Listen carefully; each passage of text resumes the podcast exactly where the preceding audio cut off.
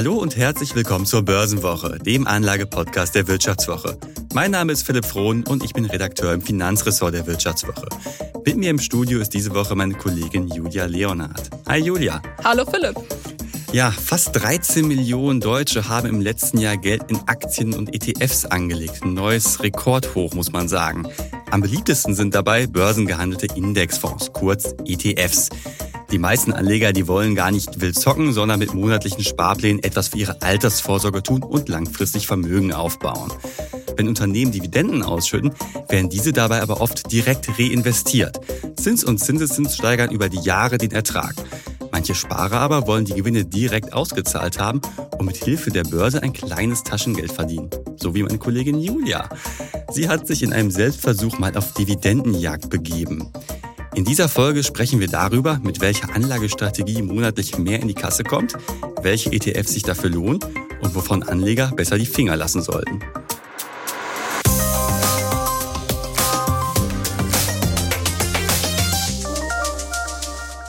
Ja, Julia, wenn ich das jetzt gleich sage, komme ich mir wieder etwas alt vor. Mein Taschengeld habe ich auf jeden Fall noch zu D-Mark-Zeiten teilweise oh bekommen. Fünf D-Mark, ich erinnere mich an diese Zeit noch. Äh, ich weiß aber nicht, wie alt ich da war. Wie sah es denn bei dir aus?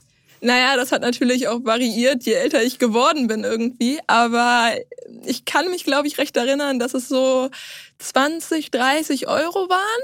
Oh, im Monat aber. Ja, im Monat, Meine nicht in der Mark Woche. waren oh in der Woche zum Glück. nee, bei mir war das immer im Monat. Okay, 20, 30 Euro im Monat. Jetzt bist du hier im Volontariat, kriegst ein bisschen mehr, aber um ein Taschengeld von 20, 30 Euro zu bekommen, müsstest du entweder wieder mal deine Eltern anpumpen oder du gehst halt an die Börse und Genau. versuchst da halt dein Glück, noch ein zusätzliches Taschengeld zu bekommen. Aber 20, 30 Euro, dafür muss man einiges tun, hat so dein Selbstversuch gezeigt, oder? Genau, dafür muss man einiges tun. Ähm, da war ich auch sehr überrascht. Ähm, Erz- Erzähl doch mal, was hast du da genau in diesem Selbstversuch denn gemacht? Zweites Einkommen von der Börse, wie bist du da vorgegangen? Genau, das war mein Ziel und ähm, ich wusste, ich brauche da ein bisschen Hilfe ähm, und kann ich einfach so starten und deswegen habe ich mir ähm, Hilfe von einem Finanzexperten geholt und habe mir ein paar Tipps geben lassen, wie ich am besten vorgehe. Und der erste Schritt war natürlich, mach erstmal überhaupt was, oder? Genau, also der erste Schritt war für mich ein bisschen überraschend, obwohl er ja recht selbsterklärend ist und das war Sparen. Also Wow. erstmal irgendwie ein bisschen Geld zur Seite zu legen, um das irgendwie dann in ETFs oder Aktien zu investieren. Ähm, genau, und das habe ich dann auch gemacht. Ähm, geguckt, wie viel Geld kann ich mir zur Seite legen.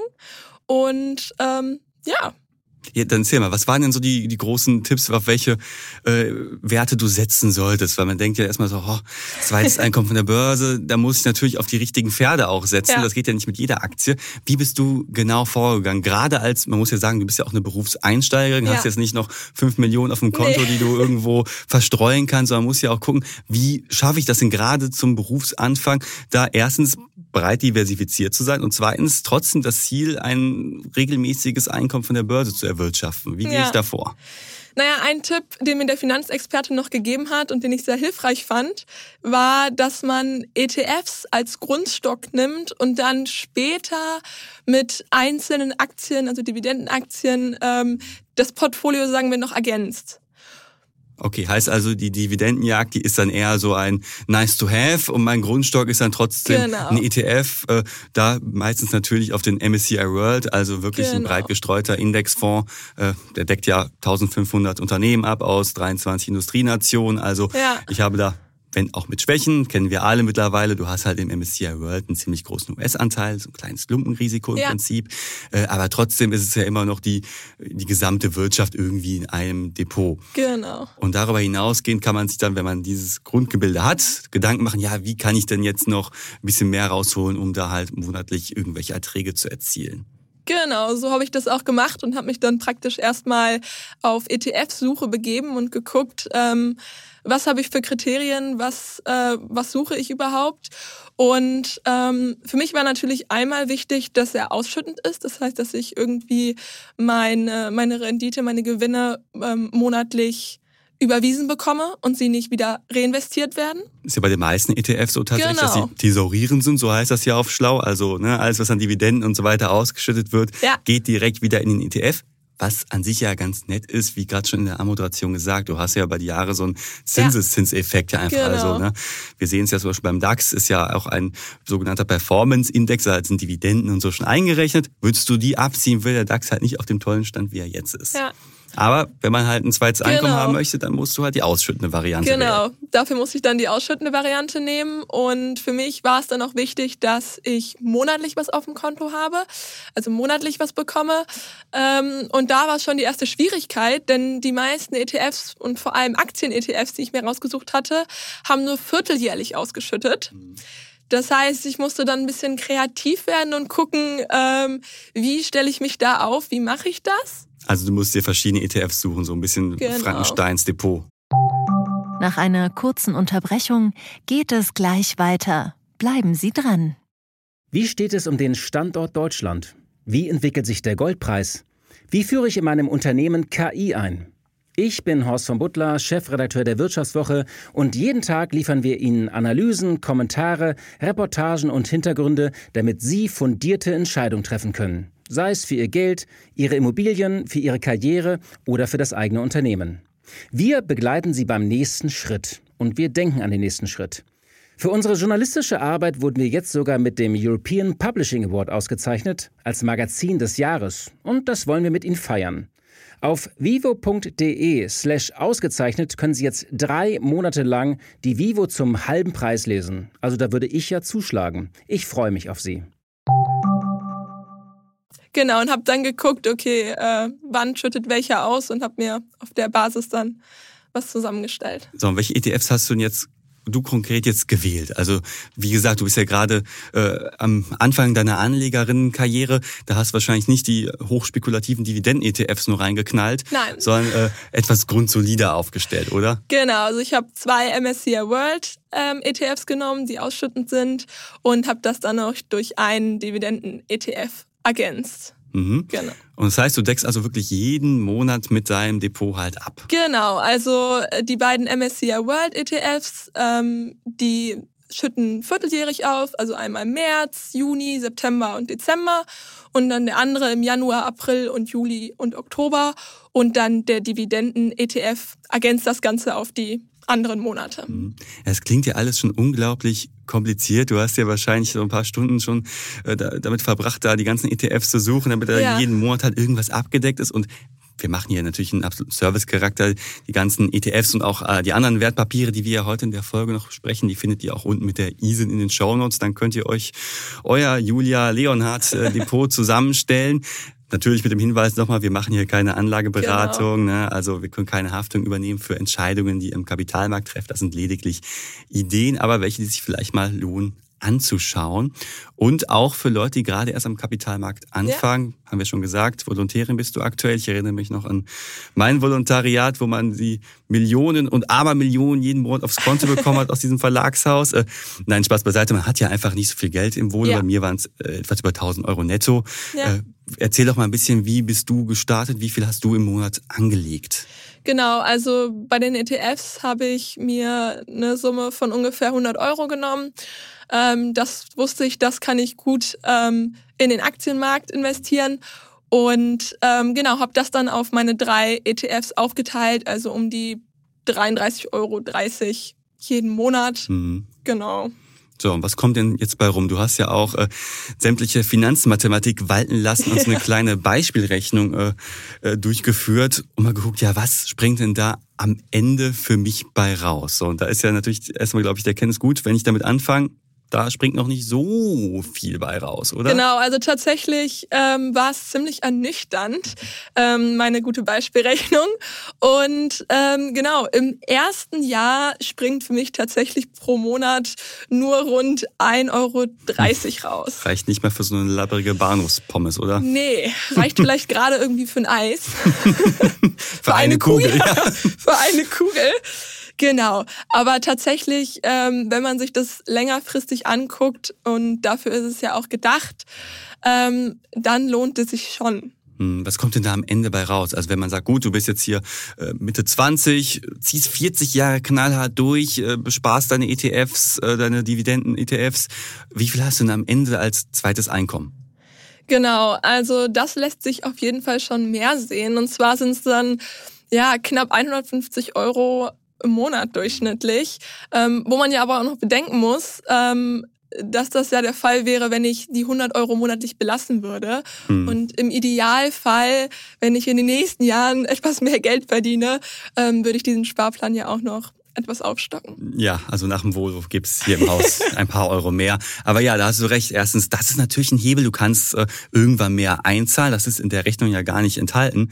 Und zweitens, du hast ja auch äh, mit, einem, mit einer jährlichen Dividendensteigerung von einem Prozent halt äh, gerechnet. Das ist natürlich ja. sehr konservativ, was dich natürlich ehrt so als äh, äh, bescheidene Frau.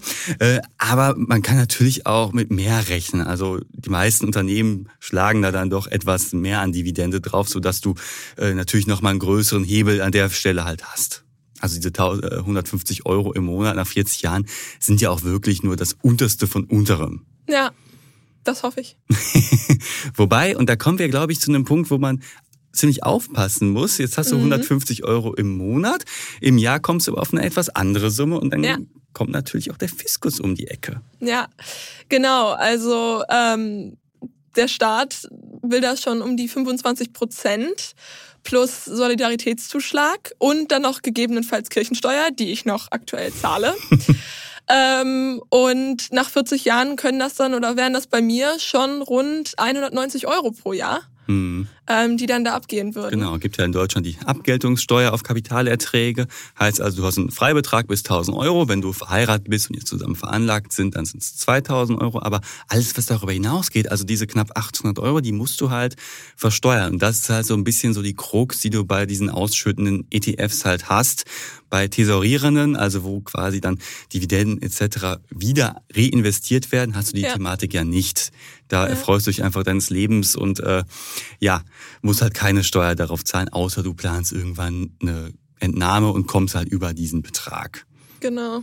Das muss man vorher wissen, aber trotzdem 150 Euro im Monat ist ja auch schon mal schon eine nette Stange. Allein durch das die stimmt. Dividenden muss man jetzt sagen. Du hast ja auch weiterhin noch Kurssteigerungen. Ja. Genau, also ähm, ich habe ja damals oder insgesamt dann nach diesen 40 Jahren 48.000 Euro eingezahlt mit den Kurssteigerungen und ähm, allem drum und dran werden es dann aber insgesamt ähm, doch rund 190.000 Euro sein. Hm, genau, wenn du halt annimmst 6% Rendite im Jahr, was ja, ja. im historischen Schnitt jetzt äh, mit allen Krisen, die man so hatte, durchaus annehmen kann am Aktienmarkt, kommst halt wirklich auf einen ziemlich ansehnlichen Betrag. Ne? Das unabhängig von den Dividenden, die da jeden Monat auf dein Konto flattern. Genau. So, also die ETFs haben wir jetzt abgehakt. Du hast äh, drei wunderbare ETFs, die dich jetzt äh, reich machen auf lange Zeit. Aber du hast hier auch eine Einzelaktie ausgewählt genau. tatsächlich. Wie bist du da vorgegangen? Naja, also ich wollte, ganz wie der Experte mir das geraten hat, äh, noch zusätzlich zu meinem ETF-Grundstock dann noch eine, eine, Einzelaktie kaufen. Und ähm, da habe ich mir dann auch ein paar Kriterien gesetzt, wo ich gesagt habe, das ist wichtig, das sollte meine Aktie haben. Und das war natürlich einmal irgendwie das Geschäftsmodell, dass es ein gutes Geschäftsmodell ist, wovon ich überzeugt bin ähm, dass, also, dass das Unternehmen auch irgendwie in den letzten Jahren gewachsen ist, ähm, dass ich das so gut erkennen kann, ähm, wie es natürlich bewertet ist und auch welche Dividenden es ausschüttet. Und ähm, da muss ich sagen, ähm, da habe ich mich dann am Ende für eine ziemliche Gen Z-typische Tech-Aktie entschieden, und zwar eine Microsoft-Aktie. Ah, okay. Jetzt kann man natürlich sagen, erstens, eigentlich hast du Microsoft ja auch schon in dem MSCI World mit drin, ist ja eine der größten Positionen. Und äh, so im Rückblick würdest du sagen, das war eine gute Idee, auf Microsoft zu setzen, mit Blick auf, ich möchte eine Dividende kassieren? Naja, also ich glaube, ich habe mich da auch schon so ein bisschen ähm, treiben lassen von dem, ähm, was ich dachte, dass es irgendwie, das habe hab ich häufig gehört, dass es eine gute Aktie ist und ähm, ich meine, durch den, äh, durch die ganze Arbeit mit KI und ähm, die Investitionen in ChatGPT ähm, war das schon ziemlich überzeugend für mich. Äh, Im Nachhinein muss ich dann sagen, als ich das ähm, dem Experten vorgelegt habe, habe ich doch etwas geschmunzelt, ähm, weil er natürlich einerseits gesagt hat, ähm, es ist natürlich weiterhin zusätzlich zu den ETFs ein sehr starker US-Fokus. Mhm. Und ähm, was man auch bedenken muss, ist, dass äh, die Gewichtung meines Portfolios dann natürlich äh, sehr stark auf diese Einzelaktie gelegen hat. Denn als ich ähm, die Aktie gekauft habe, war der Wert ungefähr bei äh, 318 Dollar sind es ja dann. Und ähm, das ist im Vergleich zu den 100 Euro, die ich in die ETFs stecke, ähm, natürlich nicht nur ergänzend, wie mir das geraten wurde. ähm, der Experte meinte ungefähr, ähm, es wäre gut, wenn die Einzelaktie rund 10 Prozent meines Portfolios ausmachen würde. Ja, und, ähm, und, nicht irgendwie 60, 70 Prozent. Genau. Klar. Ähm, mhm. Und da ist ja noch ein, weiterer Faktor. Ich meine, dass äh, Microsoft ein solides Unternehmen ist, kann man, glaube ich, ja schon so unterschreiben. Du hast ja gesagt, KI-Fokus, jetzt wollen sie auch in die Halbleiterproduktion einsteigen, haben auch eine vollkommen solide Bilanz, also eigenkapitalmäßig sind die super aufgestellt, äh, haben einen äh, mehr als passablen Free Cash Flow. Also das Unternehmen an sich ist ja top aufgestellt aber wirft jetzt ja nicht so die krasse Dividende ab, oder? Also ich meine, eine Dividendenrendite von 0,8 Prozent werfen sie ab. Nee, das stimmt. Da hätte ich mir vielleicht, äh, hätte ich mich schon mal nach anderen äh, Aktien umschauen können, die vielleicht ein bisschen mehr Rendite ähm, mhm. gegeben hätten. Ja, wie es halt so in der Börse ist, man lernt auch mit Fehlern. Ich meine, es ist man ja auch kein großer Fehler, weil Microsoft ja durchaus ein solides Unternehmen ist und irgendwann wird deine Sparrate auch äh, so groß sein, dass du kein Klumpenrisiko durch Microsoft mehr im Depot ja. hast. Ne? Ja. Nach einer kurzen Unterbrechung geht es gleich weiter. Bleiben Sie dran. Riskiere ich zu viel? Das ist die richtige Entscheidung. Bin ich zu spät dran? Machen Sie Clarity AI zur Grundlage Ihrer Anlagenentscheidungen. Verwalten Sie Ihr Portfolio für nachhaltiges Wachstum unter Einhaltung von EU-Taxonomie, Offenlegungsverordnung oder BVI-Kriterien mit der ultimativen Mischung aus leistungsstarker KI und Branchen-Know-how. Reduzieren Sie Risiken und erreichen Sie Ihre Ziele auf der Grundlage von transparenten Fakten, nicht von Meinungen. Clarity AI mit Technologie zu besseren menschlichen Entscheidungen. Besuchen Sie clarity.ai und starten Sie noch heute. Ja, Philipp, erzähl du doch mal, worauf schaust du denn bei deiner Auswahl irgendwie von Dividendenaktien? Ja, ich bin jetzt auch nicht so der große Einzelaktienjäger und äh, auch bei Dividendenaktien hechle ich nicht direkt hinterher. Aber es gibt ja trotzdem so ein paar Kriterien, auf die ich achten kann, wenn ich eine Dividendenaktie auswähle. Und da sollte ich jetzt nicht nur stumpf schauen, okay, welches Unternehmen zahlt hier eine mega hohe Dividendenrendite. Das kann nämlich auch ein Ausdruck dessen sein, dass es dem Unternehmen vielleicht doch nicht so pralle geht. Also die Dividendenrendite, die kann ja auch hoch ausfallen ausfallen, wenn der äh, Aktienkurs zuletzt eingebrochen ist. Das die Dividendenrendite, die drückt ja immer aus Relation Dividende zum aktuellen Kurs. Und wenn es runtergegangen ist, dann äh, erscheint natürlich die Dividendenrendite sehr hoch was nicht unbedingt ein gutes Zeichen sein muss. Äh, und dann ist natürlich noch die Frage, ja, wo kommt denn die Dividende überhaupt her? Also wenn ich das als Unternehmen aus meiner Substanz quasi rausbezahle, dann ist das ein schlechtes Zeichen. Und ich habe da als Anleger natürlich so ein paar Sachen, auf die ich achten kann. Zum Beispiel äh, könnte ich dann in der Bilanz schauen, ja, wie ist denn der Free Cashflow, also die wirklich frei zur Verfügung stehende Mittel für Dividendenzahlungen, Aktienrückkäufe und sowas. So, wenn ich sehe, dass da nicht so viel im Topf ist, dann deutet es schon darauf hin, dass da aus der Substanz bezahlt wird. Und das ist jetzt auch nicht unbedingt so ein Zeichen für solides Wirtschaften. Ja, das stimmt. Und worauf Anleger auch noch achten können, ist natürlich, wie lange das Unternehmen schon Dividenden ausschüttet. Also ob das Unternehmen eine nachhaltige Ausschüttungshistorie hat. Ähm, das ist auch immer ein gutes Kriterium. Ja, es gibt ja manche, die in einem Jahr eine ultra hohe Dividende zahlen, warum auch immer, äh, Sonderdividenden aus und danach geht's wieder runter. Also ich darf mich da wirklich äh, nicht vom blenden lassen. Aber da gibt's ja tatsächlich so die ja. ein oder andere Aktie, die ja als Dividendenaristokrat irgendwie schon bekannt ist. Und eines zum Beispiel ist Münchner Rück. Ein unfassbar langweiliges Unternehmen eigentlich. Aber manchmal ist halt äh, ein langweiliges Unternehmen bei der Geldanlage auch gar nicht so verkehrt. Also da wurde wirklich nur einmal die Dividende Anfang der 80er Jahre gesenkt sind, sonst ging es immer konstant nach oben. Äh, du hast da eine wirklich tolle Free Cashflow Rendite, also quasi das, äh, die Rendite in Bezug auf den freien Kapitalfluss von fast sieben Prozent. Und dagegen hast du halt eine Dividendenrendite aktuell von 3,2 Prozent. Und wenn du halt immer siehst, okay, die Dividendenrendite, die liegt unter der Free Cashflow Rendite, heißt es, okay, äh, da wird nicht übermäßig viel ausgeschüttet, sondern es ist alles im Rahmen. So, und Ganz toll bei der Münchner Rück ist ja auch noch, die profitieren halt von der Zinswende, die können ihre äh, Erträge wieder sinnvoll und äh, rentierlich irgendwo anlegen. Äh, die haben neulich auch ein Allzeithoch an der Börse halt geknackt. Das heißt, du profitierst auch von Kurssteigerungen muss man sagen, okay, du zahlst es halt auch irgendwie äh, mit einem mittlerweile 10er äh, KGV, also mit ja. 10 Jahresgewinn, war schon mal einstellig, aber dafür hast du halt ein solides Unternehmen, das halt langfristig auch eine tolle Dividende ausschüttet. Und ähnlich sieht's auch aus bei äh, Procter Gamble.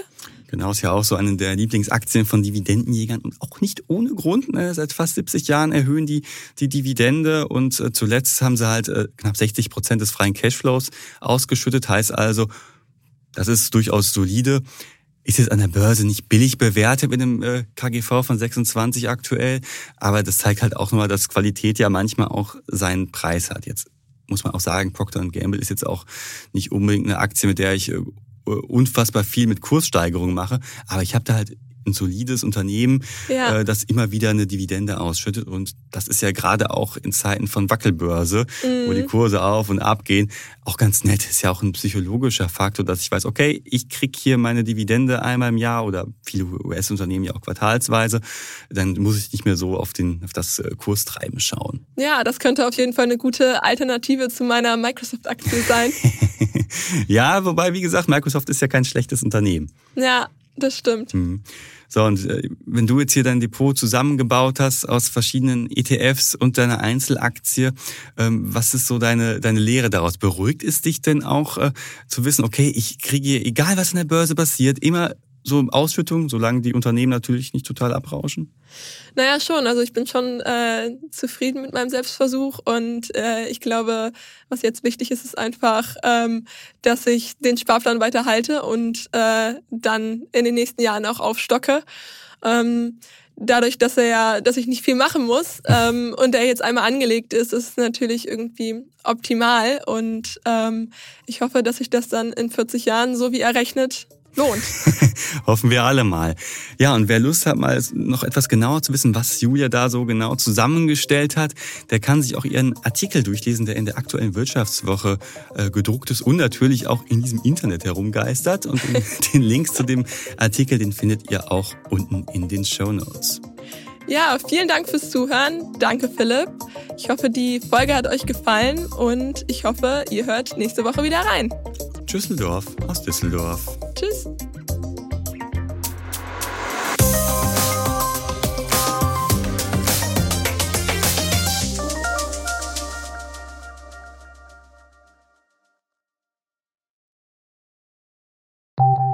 Nach einer kurzen Unterbrechung geht es gleich weiter. Bleiben Sie dran. KI wird Ihr Business verändern. Wie können Sie davon profitieren?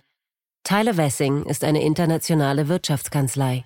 Weltweit arbeiten wir mit Technologieführern und Innovationstreibern zusammen. Wir beraten sie bei Fragen zu strategischen Akquisitionen oder der Entwicklung konkreter Anwendungsszenarien, genauso wie zum Schutz des geistigen Eigentums oder zum KI-Recht. Investieren Sie in KI. Entwickeln Sie sich weiter mit KI. Mit uns. Wir wissen wie. Tyler Wessing.